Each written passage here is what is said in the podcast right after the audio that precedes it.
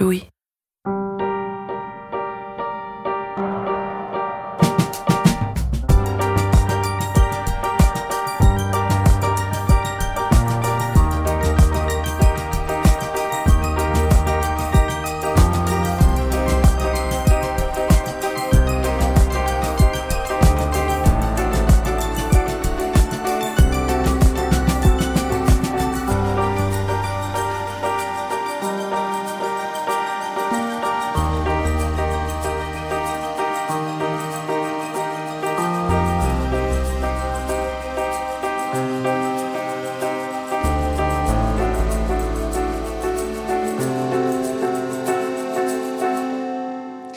Je, voulais juste te demander, euh, est-ce que euh, tu avais dans l'idée, euh, quand ça t'est arrivé, que ça arrivait à plein de gens? Non, je ne sais pas pourquoi, effectivement. Je me suis jamais dit qu'il y avait des tas d'autres gamines à qui ça arrivait. Mais en revanche, euh, c'est vrai qu'à chaque fois euh, que je voyais un article euh, sur l'inceste, un film, je me rappelle de ce film avec Isabelle Huppert, Violette Nozière, où c'était extrêmement violent, je, je ne pouvais pas m'empêcher de lire tout ce qui avait trait à l'inceste. Effectivement, je pensais que c'était des, des faits divers. Oui, je ne pensais pas du tout que c'était quelque chose d'aussi euh, important. euh, non, non, effectivement. Est-ce que ça change quelque chose? Je trouve ça encore plus terrible.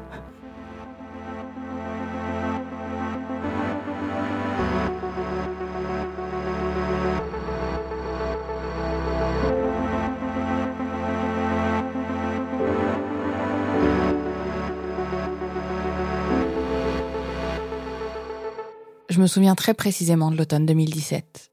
C'est l'automne où on a lancé Louis. Je travaillais de chez moi. Quand le mouvement MeToo est arrivé, j'ai passé des jours à faire défiler tous les tweets sur mon ordinateur. Je revois toutes ces histoires qui sortent, tous ces coups portés contre le silence. Je suis dans ma cuisine, j'appelle ma mère, elle dit oui, c'est étonnant, toutes ces femmes, on se serait pas dit.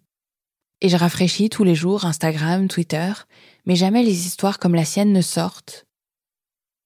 On parle des collègues, des copains, de l'entourage, mais je ne vois personne écrire en statut Facebook Moi aussi mon père m'a violée, moi aussi mon grand-père, moi aussi mon oncle, mon cousin, mon grand frère. Et je lis un message qui dit quelque chose comme Et certaines histoires ne sortent pas encore sur les réseaux sociaux. D'ailleurs, c'est seulement pendant cet automne-là que ma mère raconte son histoire à mon petit frère pour la première fois. Il a alors 24 ans, j'en ai 31, ma sœur 33. Nous n'en avons jamais parlé tous les trois ensemble. Il a lu un message sur Facebook qui invite tous les hommes à interroger les femmes de leur entourage, car la plupart ont une histoire d'agression, de viol, de harcèlement sexuel. Il demande à ma mère, pour la première fois, si elle, elle a quelque chose à lui raconter. Elle dit d'abord non, puis oui, son père. Elle nous prévient, ma sœur et moi, que mon frère sait, mais il ne vient pas nous en parler, et nous non plus. Quand plus tard j'ai décidé de raconter cette histoire, j'ai prévenu mon frère. On a abordé le sujet ensemble pour la première fois. Je lui ai dit c'est marrant, à l'époque où maman te l'a dit, t'es pas venu nous en parler. Il m'a dit non, que c'était trop horrible pour nous en parler. Je crois que c'est pendant cet automne 2017 que je fais le lien, le parallèle entre le silence qui entoure encore l'inceste et celui qui a entouré le viol des femmes adultes jusqu'ici. Que j'envisage l'expression culture de l'inceste, comme on parle désormais de culture du viol. Je crois que c'est là que je me mets à pressentir que les histoires semblables à celles de ma mère sont peut-être légion. Mais de même que les histoires de viol sont longtemps restées tues, celles d'inceste le sont encore. À partir de cet automne-là, j'ai été en alerte, et je me suis mise à tomber sur des livres ou des films très connus, mais que comme par hasard, je n'avais jamais eu l'occasion d'ouvrir ou de voir.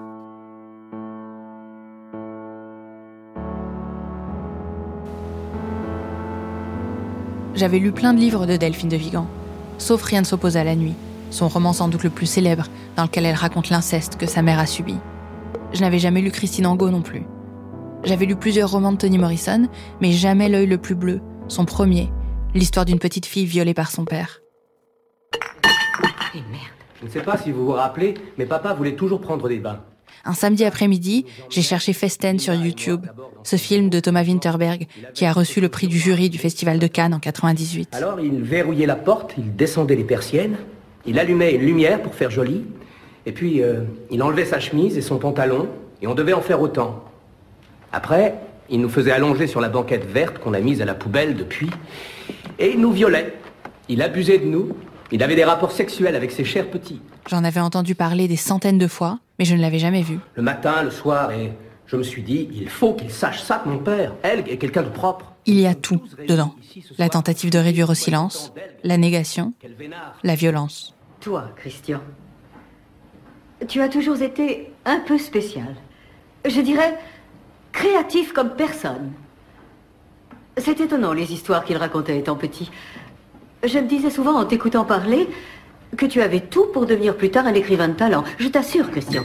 Je n'avais pas vu Festen jusqu'à récemment et je n'avais lu aucun livre sur l'inceste non plus. Aucun des témoignages best-sellers, comme Ne le dit pas à maman de Tony Maguire ou Le silence des autres de Lydia Guardo. C'est un peu comme ces illusions d'optique dont on ne peut pas ne plus voir l'astuce une fois qu'on l'a trouvée. Depuis l'automne 2017, les histoires d'inceste me sautent au visage. Toutes les semaines, j'en découvre. Quels efforts j'ai dû faire pour rester aveugle jusque-là. Je tombe sur un article consacré aux grandes actrices hollywoodiennes et j'apprends que Rita Hayworth a été violée par son père pendant des années. Je lis un vieux papier sur mon temps, il a agressé sa fille adoptive. Une journaliste de la rédaction travaille sur Louise Bourgeois et j'apprends que l'artiste a aussi été victime de son père. Ce que j'apprends aussi de Nikki de Saint-Phal, qui écrivait à sa fille une lettre pour lui raconter son histoire. Elle finissait par ce viol subi à, 11, ans, me, condamna, à un profond isolement, pendant de longues années. Durant de longues années. À qui aurais-je pu me raconter? J'ai appris à assumer et à survivre avec mon secret. Cette solitude forcée créa en moi l'espace nécessaire pour écrire mes premiers poèmes et pour développer ma vie intérieure, ce qui plus tard ferait de moi une artiste. Je t'embrasse, Charlora, avec beaucoup de tendresse et un regret de n'avoir pas pu te parler de tout ceci pendant que tu étais adolescente. Pourquoi c'est si difficile de parler? Je t'aime.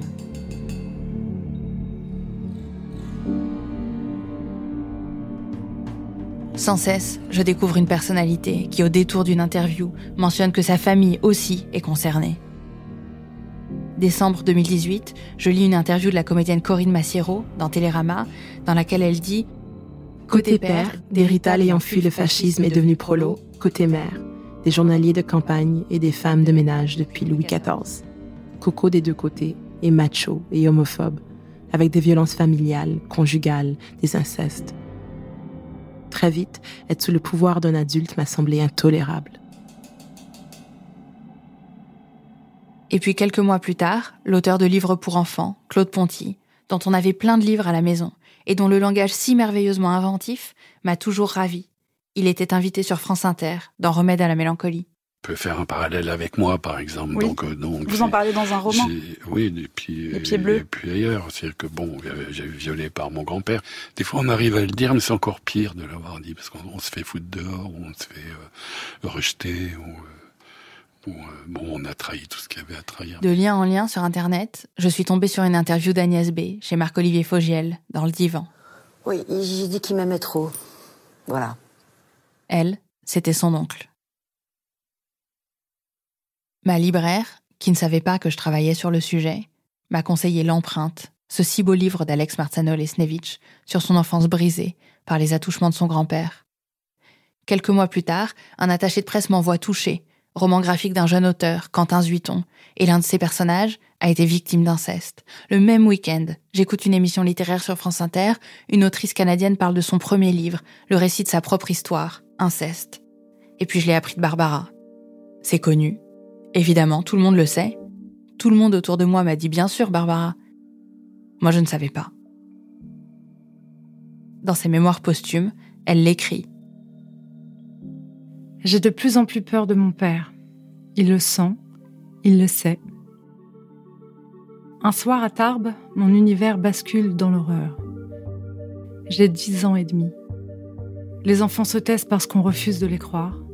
parce qu'on les soupçonne d'affabuler, parce qu'ils ont honte et qu'ils se sentent coupables, parce qu'ils ont peur, parce qu'ils croient qu'ils sont les seuls au monde avec leurs terribles secrets.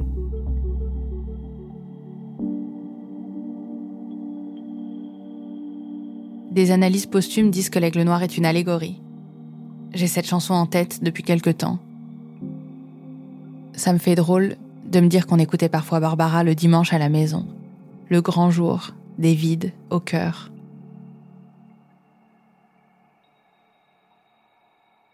Un beau jour,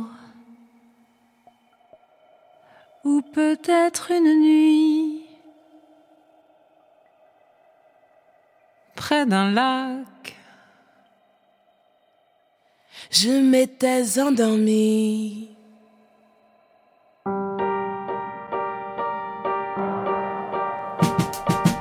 Quand soudain, semblant crever le ciel, et venant de nulle part, surgit un aigle noir. il avait des yeux couleur rubis et des plumes couleur de la nuit.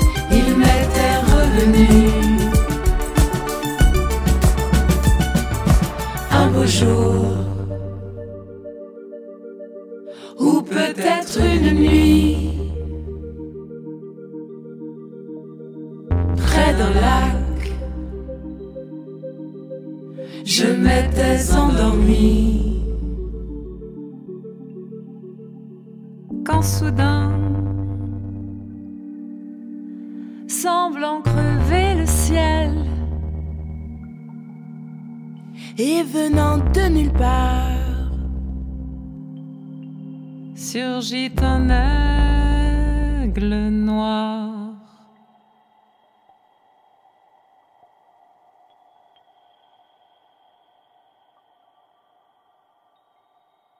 C'est tout ce silence qui cimente les murs de solitude des victimes. Si personne ne parle, elles ne peuvent pas se reconnaître, s'aider, s'unir, mais elles ne sont pas seules. Elles sont tellement, tellement nombreuses. Et pas que dans les livres, les films, les médias. Les histoires se sont mises à jaillir tout le temps, dans les dîners, les conversations, autour de moi. Ça a commencé dès que j'ai bien voulu ouvrir les yeux. Un soir, je dînais avec mon associé, Mélissa, et deux consoeurs. J'ai dit que je préparais un podcast sur l'inceste. Il y a eu un moment de gêne.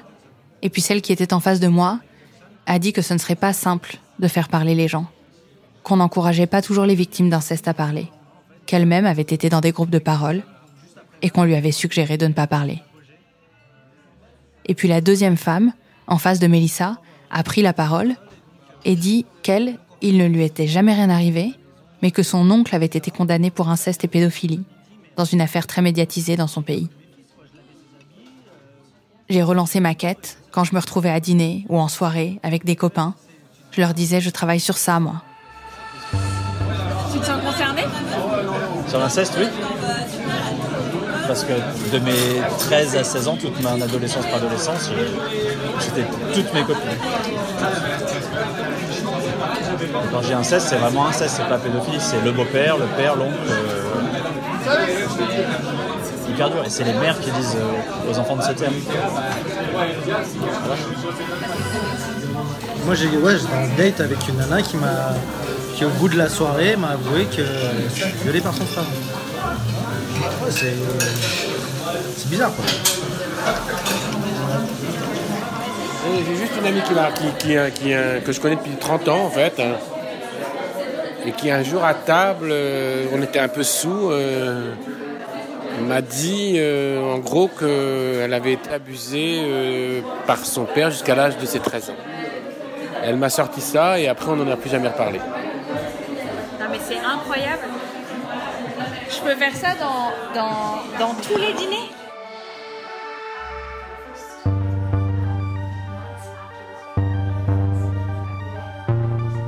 Un soir, l'écrivaine Alex Marciano-Lesnevich était à Paris et elle est venue parler de l'empreinte au bureau.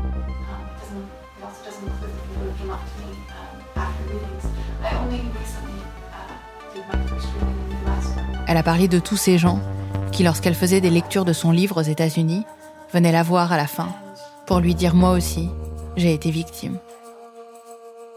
Et puis un jour, Hélène Merlin, qui travaillait sur le scénario du film sur son histoire familiale, m'a envoyé le livre de Dorothée Ducy, Le berceau des dominations.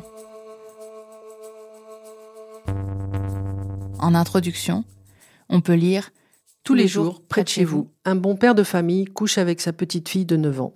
Ou parfois, elle lui fait juste une petite fellation. C'est là que l'idée du fait divers a été définitivement écartée.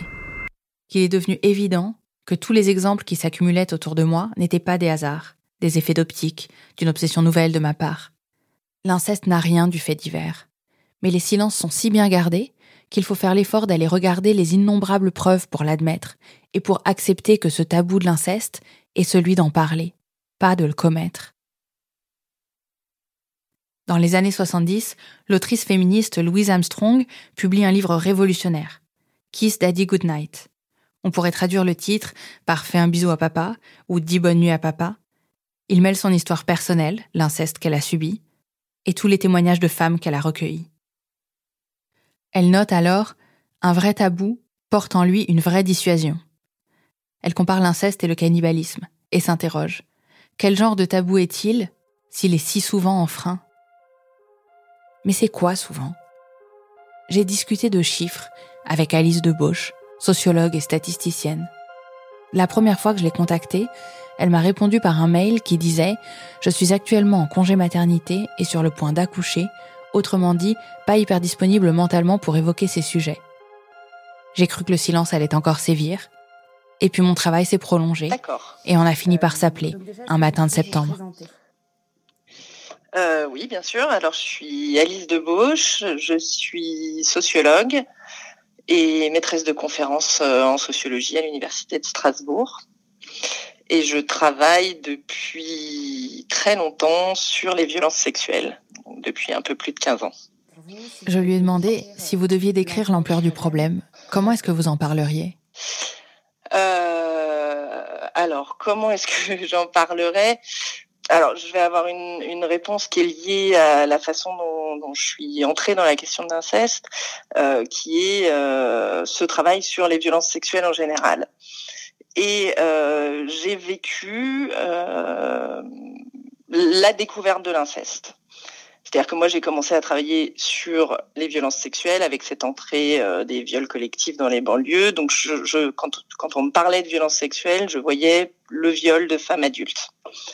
Et puis quand j'ai commencé à travailler sur les données, à lire un peu ce qui existait et, euh, à regarder qui étaient les victimes de violences sexuelles, bah, j'ai découvert euh, la réalité de l'inceste. Alors à partir de là, j'ai beaucoup lu, j'ai beaucoup lu de témoignages de victimes parce qu'une partie de ma thèse consistait à analyser les archives du collectif féministe contre le viol, ce qui m'a conduit à, lire euh, leurs fiches et à lire énormément de récits de victimes euh, qu'elles pouvaient avoir dans leurs archives. Voilà, travail sur archives, j'ai commencé par euh, les plus anciennes, c'est le, numéro anonyme et gratuit SOS Viol Information a été ouvert en 1986. Donc j'ai commencé à ouvrir les cartons d'archives et puis à lire un récit sur cinq. C'était ce que je m'étais fixé pour avoir la possibilité concrète de lire les récits et une vision un peu exhaustive sans tout lire parce que c'était matériellement impossible.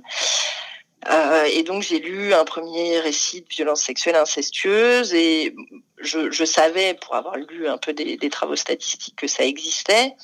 Donc j'étais pas complètement surprise.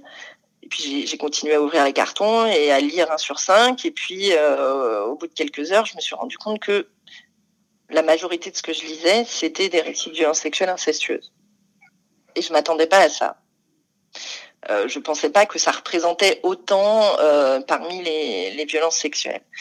Il y en avait tellement, des récits extrêmement divers, des femmes qui, dans leurs récits, provenaient manifestement de milieux plutôt bourgeois, plutôt aisés, des femmes qui venaient de milieux extrêmement précaires, de tous les endroits de la France, euh, voilà, de toutes formes. Et progressivement, voilà, il y a eu cet effet de masse où je me suis dit, bah, en fait, voilà, c'est ça l'inceste, c'est un peu partout, tout le temps, euh, et dans des proportions que je n'aurais pas pu imaginer. Quand, quand j'en parle autour de moi, il y a énormément de personnes qui n'imaginent pas. Encore aujourd'hui? Ah, encore aujourd'hui, oui, bien sûr. Euh, si on sort des espaces des chercheurs sur les violences, euh, des espaces féministes, euh, des espaces de personnes qui ont réfléchi à ces questions euh, pour diverses raisons, euh, les, les, gens n'imaginent pas. Les, les, les gens, en fait, n'ont pas envie de le savoir. Et c'est quelque chose dont j'ai beaucoup discuté avec les, les, les, bénévoles et les salariés de l'association, c'est-à-dire qu'elles ont à peu près toutes à part celles qui avaient un vécu personnel de l'inceste, elles ont toutes vécu euh, cette découverte, ce moment un peu de, de, de, stupeur où on se rend compte que euh, le phénomène existe et qu'il concerne énormément de monde.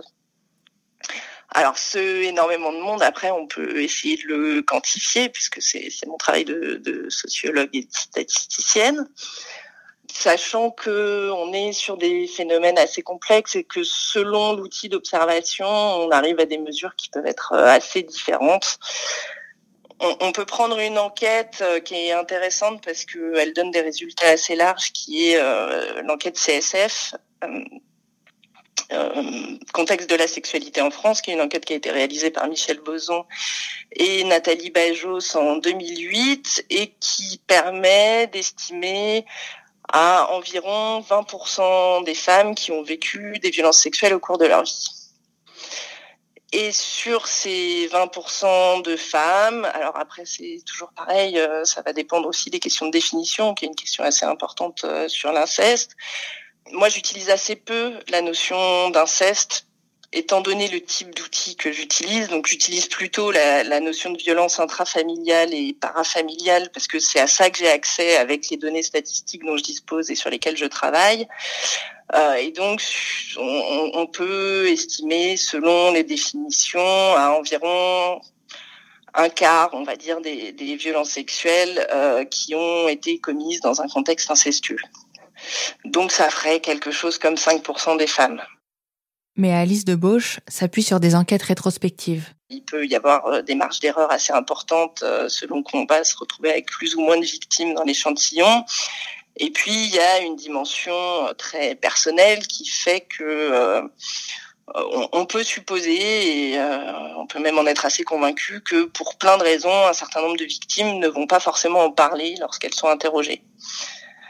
Donc il y a, un premier filtre qui est sur qui on tombe qu'on interviewe et un deuxième filtre qui est euh, est-ce que les personnes euh, en parlent au moment où on leur pose la question ou pas et je me pose très concrètement la question parce que j'ai rencontré un jour euh, une femme qui avait été victime de violences sexuelles incestueuses et qui avait été appelée pour une enquête statistique et qui n'avait pas voulu en parler. Si je comprends bien, c'est des chiffres factuels de gens qui ont effectivement déclaré, donc ça ça n'inclut pas tous les gens qui ne l'ont pas dit. Alors, ça n'inclut pas tous les gens qui ne l'ont pas dit. Et si on est euh, très très clair aussi, ça n'inclut pas tous les gens euh, qui ne deviennent jamais adultes. On sait malheureusement que, que les violences sexuelles incestueuses euh, conduisent à beaucoup de beaucoup de conduites à risque, beaucoup de problèmes de santé mentale et chez les femmes adultes qui nous en parlent, beaucoup parlent de tentatives de suicide. Donc on peut imaginer que, que pour un certain nombre, un certain nombre de victimes se suicident et donc ne sont plus là à l'âge adulte pour en parler. Alice de Bauche explique aussi que ces enquêtes sont menées sur ce qu'on appelle en statistique les ménages ordinaires. Or, par définition, les victimes d'inceste ont plus de chances de se retrouver parmi les populations marginalisées. Autrement dit, on n'interroge pas toutes les personnes qui vivent en habitat collectif. Donc on n'interroge pas les femmes qui sont en foyer de jeunes travailleurs, les femmes ou les hommes, euh, qui sont en hôpital psychiatrique ou en maison de repos ou dans divers autres euh, lieux où on peut ou en prison, des lieux où on peut imaginer que peut-être les proportions de victimes sont un peu différentes. Très différentes même, non? Vraisemblablement plus élevé. Mais encore une fois, moi, j'ai pas les outils. Je peux le supposer. C'est une hypothèse euh, forte. J'ai pas forcément les outils. Bon, les travaux en prison montrent qu'effectivement, on va retrouver euh, des, proportions euh, plus élevées de victimes de violences sexuelles et de violences sexuelles incestueuses en particulier. Dans le berceau des dominations, Dorothée Ducy évoque de nombreuses études différentes, aux méthodologies diverses, ce qui évidemment fait varier les chiffres. D'ailleurs, même les codes pénaux de tous les pays ne définissent pas l'inceste de la même manière. Dans le code pénal français, la notion d'inceste ne figure que depuis 2010. Ensuite, elle a été supprimée, puis réinsérée en 2016, et aujourd'hui, on peut lire que les viols et les agressions sexuelles sont qualifiés d'incestueux lorsqu'ils sont commis par petit 1, un ascendant, les ascendants, ce sont les personnes dont vous êtes issus par la naissance, quel que soit le degré. Donc votre grand-père, votre mère sont vos ascendants. Mais on comprend aussi dans les ascendants les personnes dites collatérales, votre grand-tante par exemple.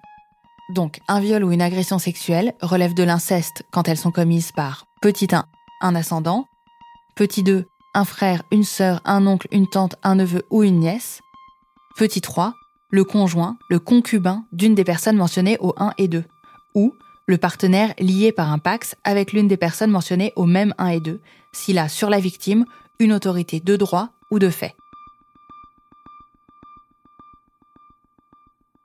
C'est-à-dire, selon la définition qu'on prend des abus sexuels, alors oui, on a un panel, et donc dans les enquêtes statistiques ou épidémiologiques, selon qui mènent les enquêtes, c'est euh, des enquêtes sur la santé, des enquêtes sur... Euh, bah, c'est dans la population générale. Voilà, il y a des tas d'enquêtes et des tas de dispositifs d'enquête qui sont différents, avec des tas de protocoles. Et donc, selon les questions qu'on pose, les réponses sont différentes et les réponses statistiques sont différentes.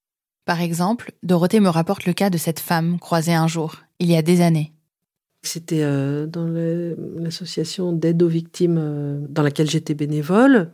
Il y avait une journée porte ouverte. C'est une histoire intéressante parce qu'elle est assez édifiante en fait du, fonctionnement de la parole ou de, comment euh, on mentalise progressivement, comment on s'ouvre à soi-même en fait pour modifier le récit qu'on a d'une histoire ou d'un souvenir.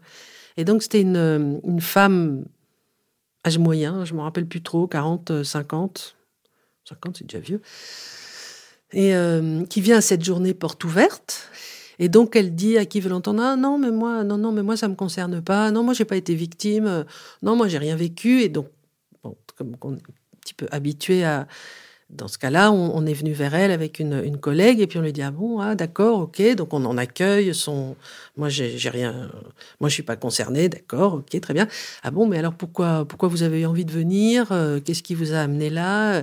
Et donc cette femme nous raconte que ah mais parce que moi quand j'étais petite euh, c'est arrivé que euh, je sais plus c'était son oncle ou son beau-père en fait euh, non, mais moi, c'est pas de l'inceste, hein, c'est pas de l'inceste, hein, mais, mais je me souviens, il me, on était dans le couloir, il me poussait au fond du couloir, il me disait de me déshabiller, il me disait de me mettre toute nue, et puis lui, il enlevait son pantalon et, et, son, et son slip, et il commençait à se masturber. Et puis euh, après, il, me disait de me retourner, et il venait vers moi, et il était euh, tout collé contre moi. Et elle ajoute, mais moi, j'ai pas vécu d'inceste. Voilà, donc ça, cette histoire-là, elle est, elle, est, elle est typique de, du changement de récit qu'on peut se faire. Et alors cette femme-là, dans les enquêtes statistiques, elle aurait répondu euh, un mois plus tôt, elle aurait dit, ben non, moi j'ai jamais vécu d'inceste, j'ai jamais vécu d'agression sexuelle. Et quelques mois plus tard, après être revenue dans notre association et qu'on l'ait incité à aller chercher de la ressource euh, auprès de thérapeutes, enfin de faire une psy, quoi, elle aurait probablement eu un autre récit sur, sur cet épisode, répété d'ailleurs, de, de sa vie d'enfant. Toutes les associations qui luttent contre les violences faites aux enfants, la IVI, la Révi, Mémoire traumatique et victimologie, estiment que les chiffres actuels sont sous-estimés.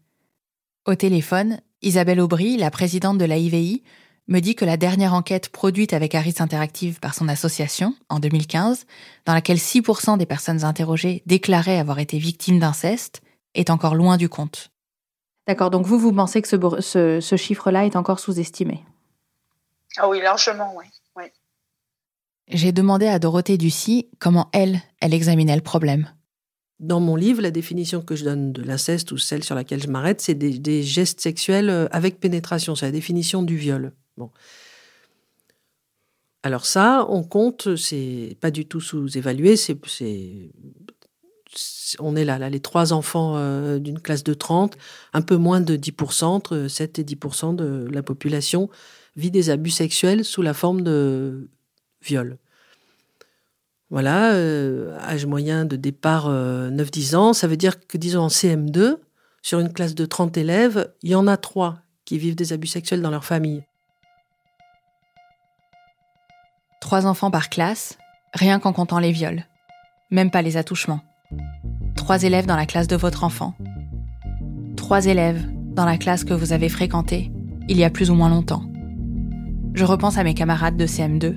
J'essaie de me souvenir qui avait du mal à suivre en classe parce qu'elle ne dormait pas la nuit? Qui se mettait au fond et qui n'avait pas d'amis? Qui était un peu bizarre, un peu solitaire, trop silencieux?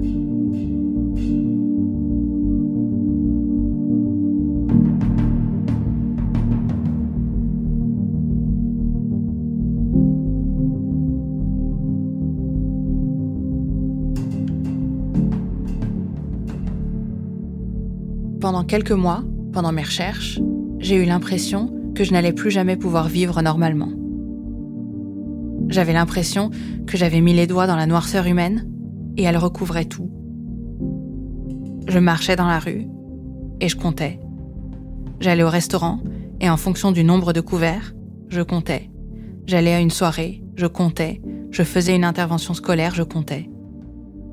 Et je me rejouais en boucle la réponse de Dorothée quand je lui avais demandé si elle avait été surprise, elle, de découvrir l'ampleur du problème Je crois que ce qui m'a surprise, c'est pas tellement ça parce que je m'y attendais, parce que j'ai pas commencé euh, ce travail, cette enquête en, une seconde, et puis le temps que j'ai des résultats, voilà, ça a pris quand même plusieurs semaines, plusieurs mois, voire quelques années. Donc. Ce qui m'a surprise, c'est de réaliser que si on attend que ça, chaque personne qui a vécu l'inceste a l'impression de, comment dire, d'être la personne qui souffle le plus au monde. C'est une douleur, enfin, c'est, ça, ça, comment dire, ça dévaste intérieurement. Donc les gens sont dévastés et doivent vivre avec cette dévastation intérieure, cette construction euh, de traviole qui fait qu'on est dans la confusion, qu'on ne sait pas bien ce qu'on ressent, on confond le bien, le mal, euh, ce qu'on aime, ce qu'on n'aime pas, puisqu'on on a été habitué depuis tout petit à, à, justement pas pouvoir faire confiance à ce qu'on ressent, ce qu'on ce qu'on déteste, et eh ben on n'est pas censé le détester. Voilà, je fais référence aux gestes sexuels, ou, après à la famille, ou bon bref. Et du coup, je me suis dit mais euh, plutôt ma surprise, c'était de me dire, mais comment c'est possible qu'il y ait autant de gens qui souffrent autant ou qui pensent être les, les seuls à souffrir autant et qui sont en fait légion? Voilà, et je me dis, mais comment on vit là? Comment notre société vit et fonctionne avec autant de gens qui ont autant souffert? Et j'ai des, vous, le savez, c'est pas un secret, c'est en filigrane dans le livre. J'ai ma famille est de ce point de vue aussi bien dysfonctionnelle et il y a des situations d'inceste et donc j'ai vu la douleur au quotidien depuis que moi je suis enfant de, de, de, de, proches de moi qui ont vécu l'inceste et je vois, j'aurai 50 ans cette année, donc, donc toutes ces années de de se réparer, de se reconstruire, de tenir debout, de, de continuer. Je vois les gens souffrir avec ça et quand je vois le, comment dire, on peut pas mesurer la souffrance je, ne peut pas dire euh, le, poids de souffrance ou le, degré de souffrance, mais les dégâts, on va dire. Voilà, quand je vois les dégâts que ça provoque dans ma famille, qui est une famille banale, euh, je me dis, mais il y a autant de souffrance ailleurs dans d'autres familles, puisque c'est aussi banal l'inceste, mais, mais comment on fait pour fonctionner, quoi? Et quel gâchis, en fait, quel gâchis de d'énergie de, de tous ces gens qui, je sais pas, qui seraient supersoniques, qui iraient tellement mieux s'ils n'avaient pas vécu l'inceste? Qu'autant de douleurs se nichent dans autant de familles et que ça ne soit pas le sujet numéro un sur toutes les lèvres, ça me fascine. Et on ne peut pas dire qu'on manque de chiffres, ni même qu'on manque de couverture médiatique. La dernière étude de mémoire traumatique et victimologie, avec Ipsos, date d'octobre 2019, et elle a été reprise par l'AFP, puis dans la foulée sur le site de BFM, aussi bien que sur celui du Figaro ou de Marie-Claire. Mais ensuite, rien. On ne les lit pas, ou on les oublie. On les redécouvre sans cesse, comme si c'était la première fois. Pourquoi on fait toujours comme si on savait pas On découvre en permanence ah, la banalité de l'inceste. Ah bon Ah oui, il y en a oui, autour de nous beaucoup. Ah bon D'accord, voilà. C'est une espèce d'éternel recommencement qui fait fi de toutes les connaissances en fait, qui sont jamais capitalisées. Il y a énormément de travaux, plein de connaissances, et on recommence toujours on recommence à pas savoir, ah bon, il y a vraiment, non, il n'y a pas de statistiques, on ne sait pas trop. Ben, en fait, si, il y en a plein, il y a plein d'enquêtes. Et on oublie tout le temps.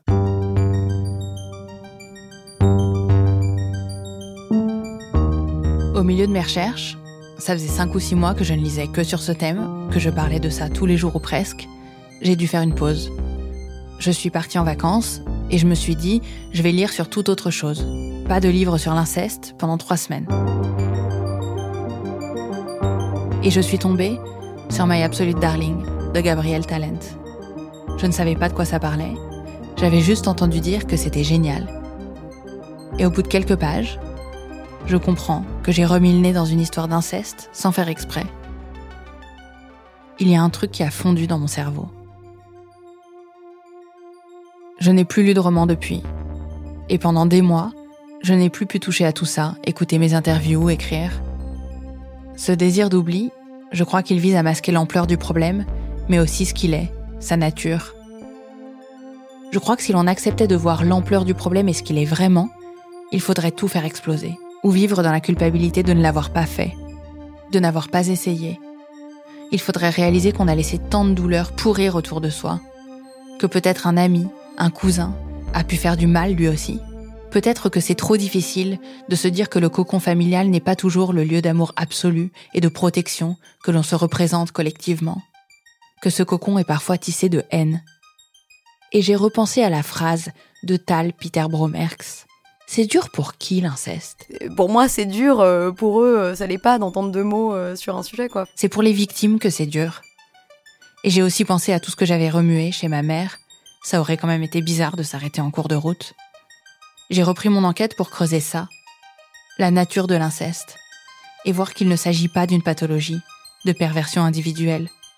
C'est une histoire de domination.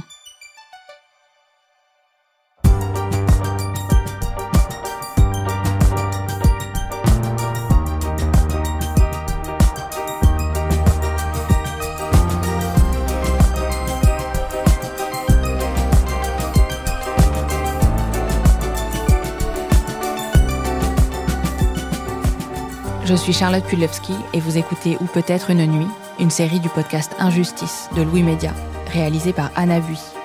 La reprise de L'Aigle Noir était chantée par Barbara Carlotti, Sylvie O'Haraud et Mélissa Lavo. C'était l'épisode 3. Dans le prochain épisode, j'essaierai de montrer pourquoi l'inceste est un système de domination.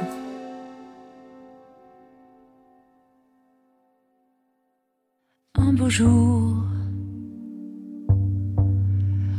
peut-être une nuit près d'un lac. Je m'étais endormie